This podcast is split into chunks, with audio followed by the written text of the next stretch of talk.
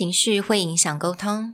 那情绪不好的时候，再怎么沟通都可能效果不太好，有的时候反而有负面的影响。所以今天让我们来用英语看看自己的情绪，顺便来整理一下自己，再出发。Hello，欢迎来到 Executive Plus 主管双语沟通力的 Podcast。我们希望带给大家最实用的沟通工具，包括了成功人士对全球市场的分享、职场英语的技能。跨文化沟通技巧与其他能帮助您成为出色领导者的工具。Hi, I'm Sherry, founder of Executive Plus. As a language trainer and certified coach, I've trained hundreds of managers from Fortune 500 companies such as Dior, Google, Deloitte, and Yahoo. And I'm Nick, Director of Communication Strategy at Presentality. I've helped startups raise millions of US dollars in funding and train the executives of publicly listed companies to present on the global stage.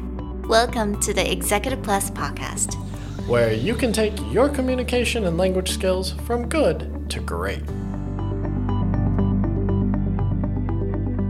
Hey, everybody, welcome back to an Executive Plus podcast. Over the past few weeks, we've talked a lot about what does it mean to work from home from a practical standpoint. How to do a conference call properly, how to get set up and how to get ready. Today, we're going to talk about what does it mean to internally get ready. So, Sherry, you've gone back, started looking at a lot of your coaching material and pulling things together to think about how you want to deal with this transition. 没错，那其实因为现在要常常都是在家工作，那我相信很多的人大概有的时候会感受到一种就是很烦。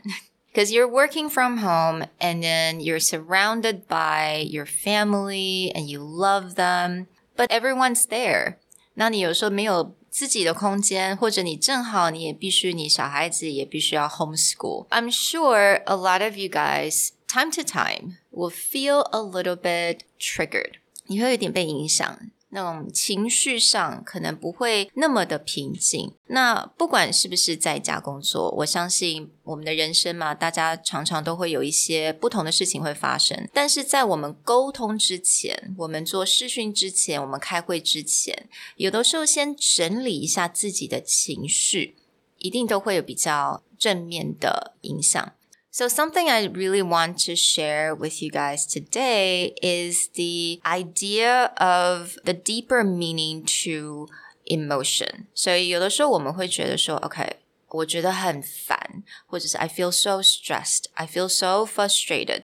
但是这个 stressed，这个 frustrated，它还有更深层的意思哦。 Yeah, a lot of times when we use quite general words, I'm angry, I'm frustrated, I'm tired, I'm burned out, we talk in generalities of our feelings. But a lot of times when you look at coaching, facilitation, you start to dig into what's actually behind, what's the driving force behind these emotions. And the faster that you can figure out what the driving force behind that is, the easier it is to usually sort out and overcome these problems So if you really imagine your feeling, it's kind of like this tangled 很乱的毛线，它们全部都扯在一起。这个时候你就要把它慢慢的解开。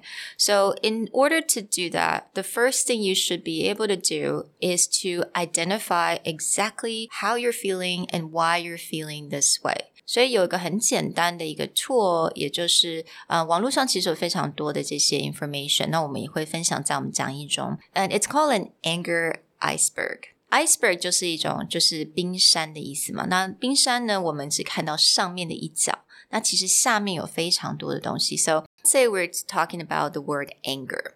Are there things that could be that could make you feel angry? Well, as we were talking about earlier, there's a lot of other words. If anger is a generality, there's a lot of subtle, nuanced words, like where's the anger coming from? So sometimes anger can come from just being tired Anger can from, come from being hungry. Anger can come from being nervous or rejected. And what you're trying to get at, what's the level behind that? What's the more subtle version of what's actually driving my anger? Yeah, so it's really important to kind of dig deep and really figure out why you're feeling this anger. Because if you don't really sort it out, you're just gonna explode eventually. This may seem a little strange coming from what's a language or communication learning podcast. Mm. But one thing that why we like to talk about these resources is because not only is this a way to explore your feelings, but because there are so many synonyms, mm. and I use that term lightly, synonyms for anger. A lot of people just use it interchangeably. Yeah. Like, oh, I'm angry. I'm frustrated. I'm furious. And they just use it on a level of like super angry versus not very angry. But when you're doing this kind of anger iceberg or the feelings wheel, what you can start to do is parse out or look more in depth is what's the difference between someone who's angry from being nervous or uncomfortable versus someone who's angry from being hurt or disappointed. And you'll actually start to find that when you can find the right words mm. to describe that nuance, that slight difference between one kind of anger and another, your vocabulary starts to open up a lot because you're being more specific. 而且很重要的是，当你找到 对的字，真正去形容你目前的感受的时候，你真的比较能够沟通你的想法。Think about this: if you just tell your boss, "I feel angry." Your boss probably cannot really help you much. But if you tell your boss, okay, I feel rejected because somebody told me this, or maybe you didn't really like how I handled the project, then, you know, she or he can actually help you to solve your problem. When you can be a lot more articulate about what's bothering you, or it's like disappointment, rejection you talked about. I feel disappointed because I felt I was promised this. If I completed this project in time, there would be some kind of benefit from doing that, and it's not coming. Versus anger is like, I'm just really angry that you didn't treat me the way that you want. The change in that language from I'm just really angry that I'm not getting what I want sounds very attacking, and people will start to defend. But if you can shift that and say something like, I'm really disappointed that I felt I upheld my side of the deal and I'm not benefiting the way that we discussed. That switch in just using that word will also switch the tone in communication. 嗯，exactly. 所以其实用对的字，找到对的字是非常的重要。所以当我们在形容我们的 emotion 的时候，常常其实很多 我们我所接触过的一些客户跟学生，他们其实我们都没有太多的机会能够去了解这些不同的这些字跟一些 subtle differences，或者是像字像 offended，you know，可能有些人有某一个人讲话，他讲这句话讲这个字，我听起来不太舒服，I feel offended。Instead of saying I feel angry，just feel like I feel offended。那这个时候对方他可能可以，Oh I'm so sorry，I didn't mean it，or they can explain。Yeah, but if you just say I'm angry that could mean so many different things. Yeah, it's a very blanket, it covers everything term. Definitely 觉得以我们语言在学习者的话，我们形容心理的感受这一些，认识这些不同的形容词是绝对是必要的。 in order to dive deeper into understanding the underlying emotions, and again, to articulate a little better what's really going on with you, there's a few questions that you can start to ask yourself. And this is a process that's fairly common in executive coaching. It gets used a lot in management coaching of how to think deeper about an issue or your own emotions. 所以我先来跟大家分享一下，大概 这个 self coaching 大概是长得什么样子？Yeah, so I'm gonna give everyone kind of an example. What sort of question that will lead you to find out exactly how you feel and make you feel a lot better or maybe lighter? So let's say you're stressed out. 我相信每个人一定会都会有这种感觉。Like myself, these couple days, I feel very, very stressed out. So if you say I'm completely stressed out. So, something you want to ask yourself if you have five to 10 minutes, you need to ask yourself, what would you like to solve right now? So, you only have this short amount of time. 你这很短的时间，所以你一定要很确认，你要跟问自己说，你现在这个五到十分钟，你能够解决，帮助你自己解决什么？Let's say you say, I really want this problem to go away. I just don't want to deal with this. And then you ask yourself, what is the reason that you want this problem to go away? What is the importance that you want this problem to go away? You can say, okay, I hate this project. It's really not going anywhere. And then dig a little deeper. You want to make sure you solve something in, in the next 10 minutes. So you can say, what would you like to do in the next 10 minutes? So maybe you would say, I want to know why I'm so stressed. This project, it's really supposed to be very easy. 所以在做 self coaching 的时候，我们要非常注意，就是这个 supposed to be、should be 这个字。你问一下你自己，OK，supposed、okay? to be easy。so you kind of explain to yourself, well, it's completely by the book, but I guess actually just frustrated with my boss. 所以这个时候你开始就会发现说，哦，这个 project 并不是这个 project，而是我对我的老板可能有点 frustrated. Okay, so then you can ask yourself, what would you like to resolve right now? And in terms of how your emotion and mental health, then you can say, I want to find out why my boss actually bothers me. Why is that? 所以这个时候，你开始就会 dig deeper，你就会知道哦，从你觉得非常 stressed out 到现在，你已经发现哦，其实我是对我的老板感到很 frustrated。所以这个时候，你就可以是开始看到了这个问题的。 中心点在哪里？So 你可以开始解释一下你的一些 situation。I don't want to care about the little things anymore. I just want to move on with another project. 你开始解释你现在为什么你感受到这些，why you're so frustrated with your boss. And then you can ask yourself, you know, what is getting in your way? That's a, always a really, really good question. What is getting in your way? right? 你到底这个 mental block 是什么? And then you kind of dig deeper. You will know that, okay, oh, maybe it's because I need to prove to her and she's not really appreciating me. And I have an annual review coming up and I'm worried about that. 所以现在你就是透过这些很简单的问题，你可以开始了解说，为什么我是这么的 stressed out。 从很 stressed out 到你可以了解说，OK，你 stressed out 的原因是什么？那接下来你可能就可以去跟你的老板去沟通你这些 frustration 或者你感受到 you're not being appreciated. I really like the order of these questions. And if you go back to summarize really quick, the order of the questions that you started asking yourself was one, what would you like to solve right now? Mm. Two, what is the reason or what is the importance of wanting this problem to be solved or wanting this problem to go away? Then, what is getting in your way? What's stopping you?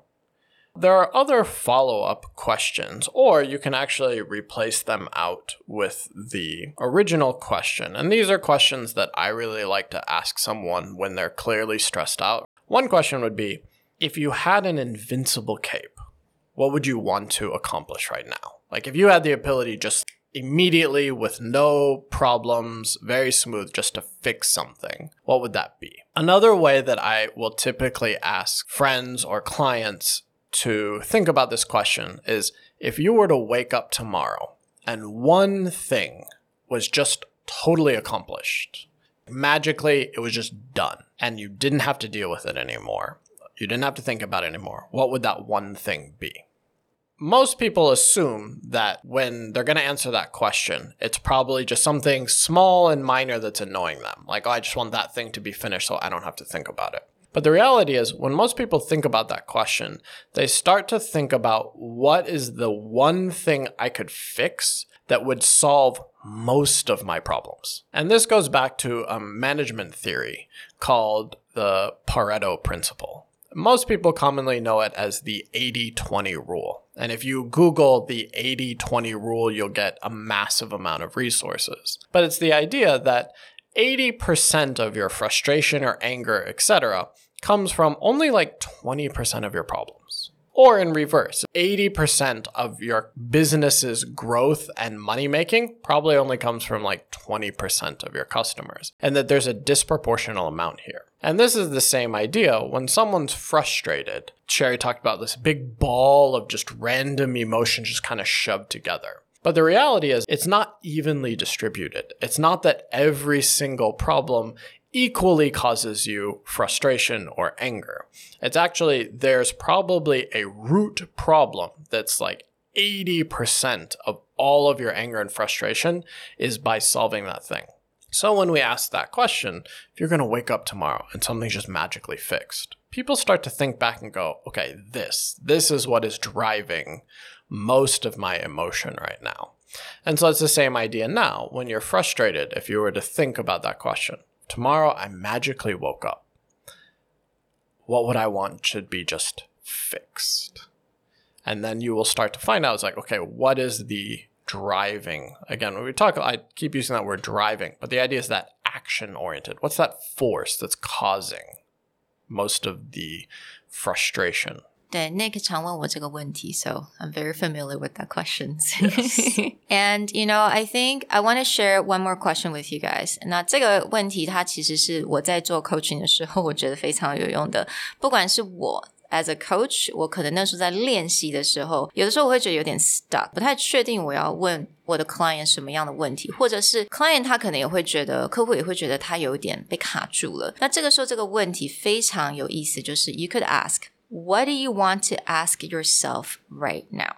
请你自己，或者是你也可以，如果你有机会的话，你跟人同事聊天的时候，你同事跟你说，You know, I feel so stressed right now. I just don't know what to do. Just, just tell them or tell your colleagues, what do you want to ask yourself right now？他们自己心中一定有一个 gut feeling，他们就会突然间，OK，Oh。他们一定会有一个中心点的这个问题，突然就会跑出来。So that could be like a turning point to the situation. We hope that this quick look at important coaching skills helps you prepare a little more emotionally for the work at home period. And remember, if you're experiencing something that you don't think you could really resolve by yourself, make sure you seek professional help. So I hope everyone have a great week and speak to you guys later. Bye. Bye. 如果你喜欢我们的 Podcast，欢迎来追踪我们的主管英文 Executive Plus 的 Facebook。那也可以写信到我们的信箱 yourcareerplus at gmail.com。